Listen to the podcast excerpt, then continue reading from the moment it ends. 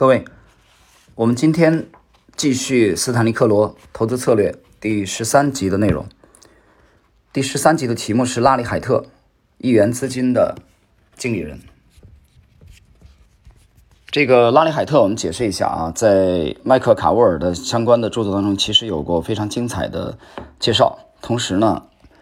呃，在这个杰克施瓦格那那部系列的名著啊当中，对拉里海特海特呢也有专访。呃，这是一位在期货界非常啊出名的投资大师。我们来看看，在这一集当中，斯坦利克罗啊跟这个对拉里海特的这个研究。这是一九九二年的仲仲夏，我驱车穿越纽约的林肯隧道，它连接着纽约城和新泽西，从哈德逊河底穿过。我开车去新泽西本身没有什么令人奇怪之处，但我。于一日当中的市场时间开车出去却令人费解。了解我的人都知道，让我在工作时间离开办公室和监视交易器，呃，交易监视器几乎是不可能的事。这次为什么会例外呢？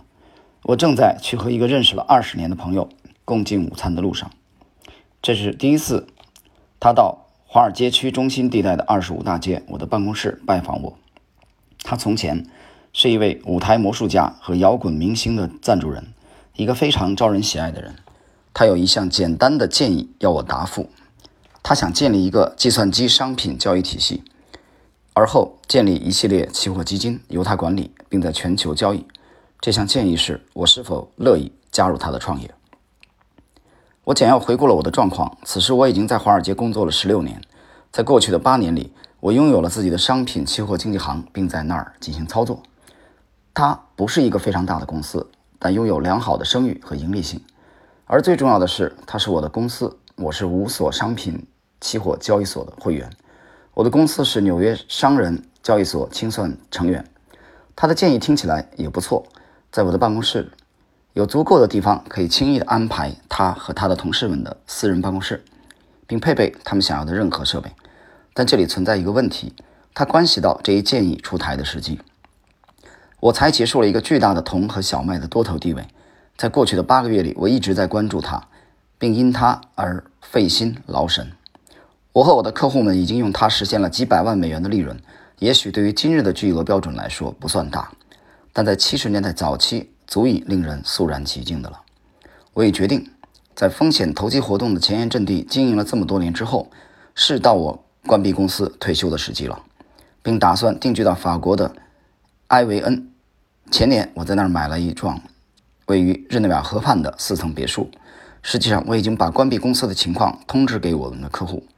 并已从我们的交易活动中返回给他们丰厚的利润。我还把这些情况告诉了我的员工们。很遗憾，我做出的结论是我不能再返回那个领域。我把我的决定告诉了我的访问者拉里海特，他则继续成为世界最大的商品期货基金经理而努力。所以。现在我才会去和一位老朋友度过一个安静的下午的路上，盼望着一顿丰盛的午餐，许多的回忆和对未来计划的讨论。人们喜欢拉里海特，觉得他看起来总是两只眼睛盯着现在，一只眼睛瞄着未来，因为他们自己一般总是太忙，以至于没有时间好好细想过去。那么这一段呢，其实我们看到了一个很重要的信息，一个是要去跟拉里海特会面啊，作者；另外一点就是，这个斯坦利克罗已经明确了他准备洗手啊，金盆洗手，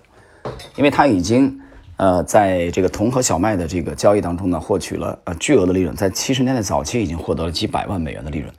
而他对自己的整个的这个生涯的这个判断啊，他认为是到了要休息的时候，所以他准备关闭公司。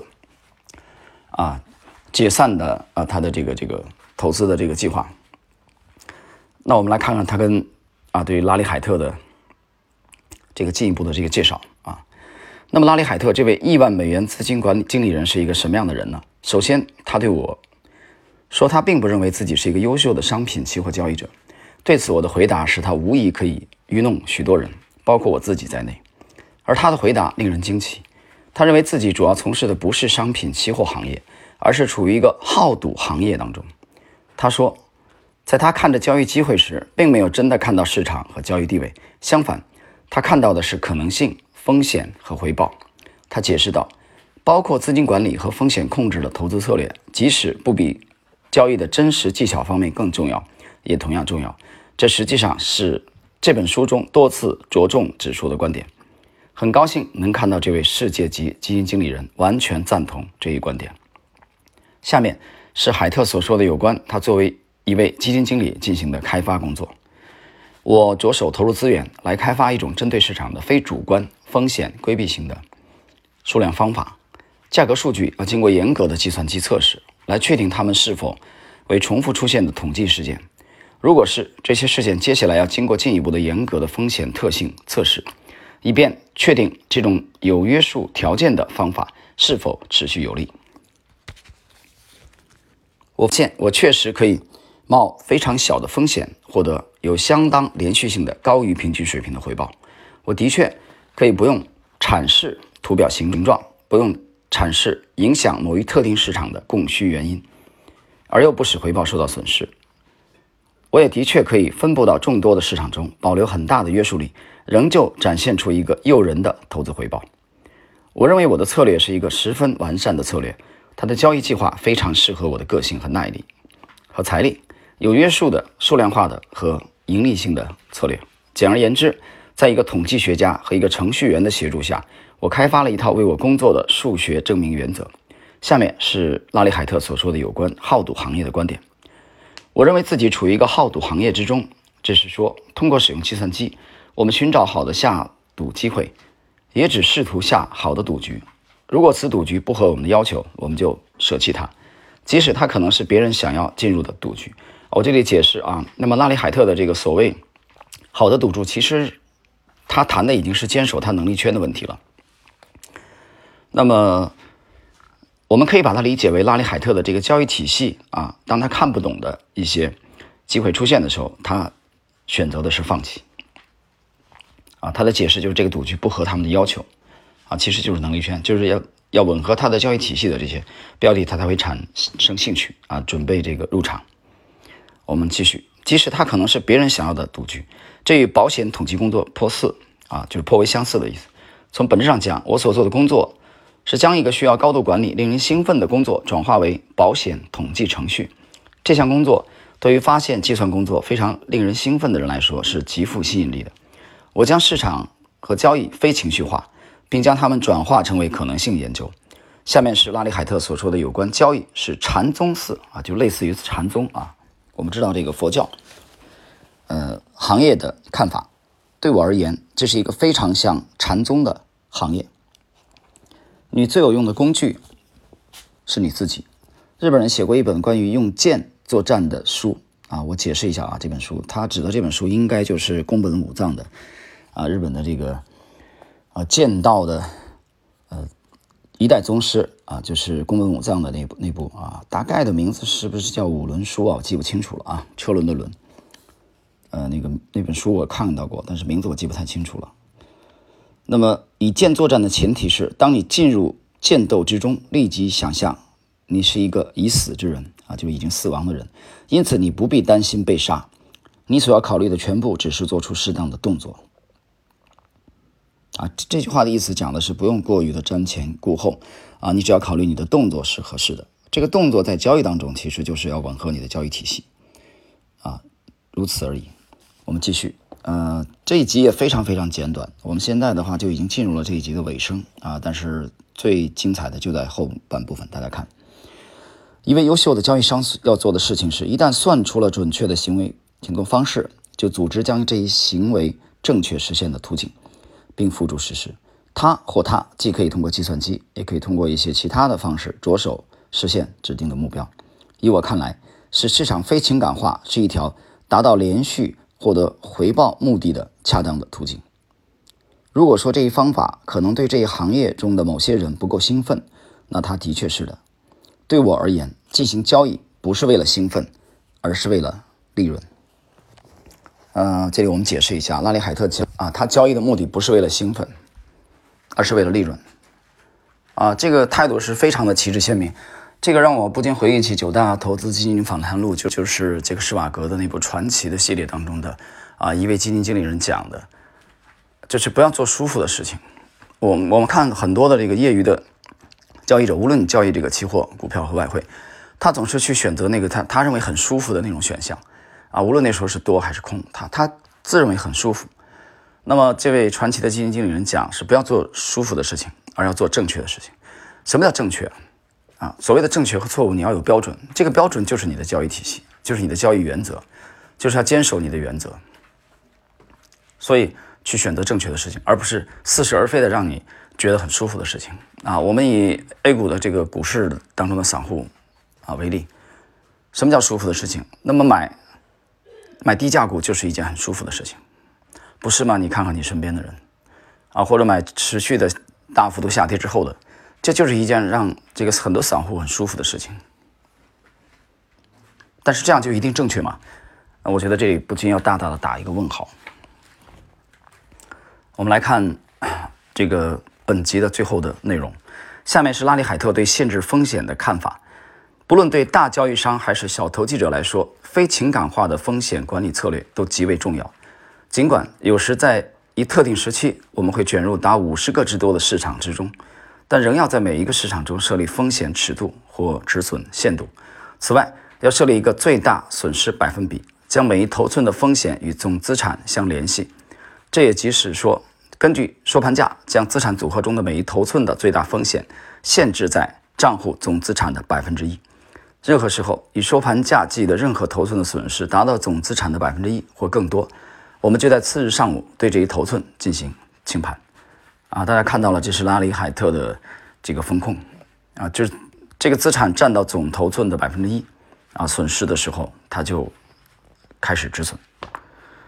在我们的谈话中，我和拉里·海特讨论了他的这一策略：每一头寸风险的最大值为账户总资产的百分之一。我指出，当你操作的是几百万美元的项目时，很容易将风险控制在百分之一的范围内。而对于小投资者来说，百分之一的限制额显然是太紧。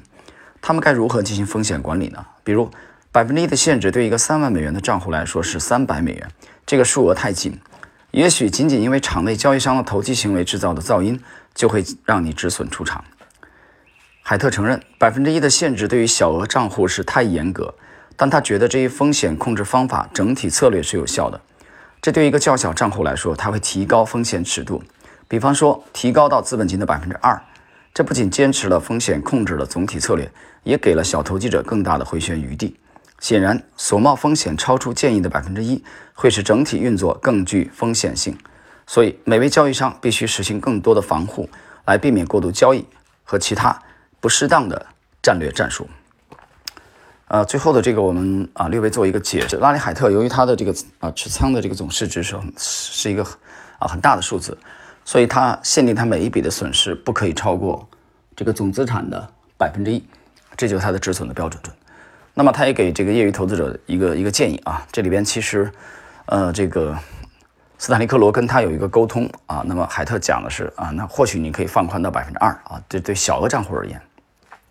但是总体呢，他非常强调止损的重要性，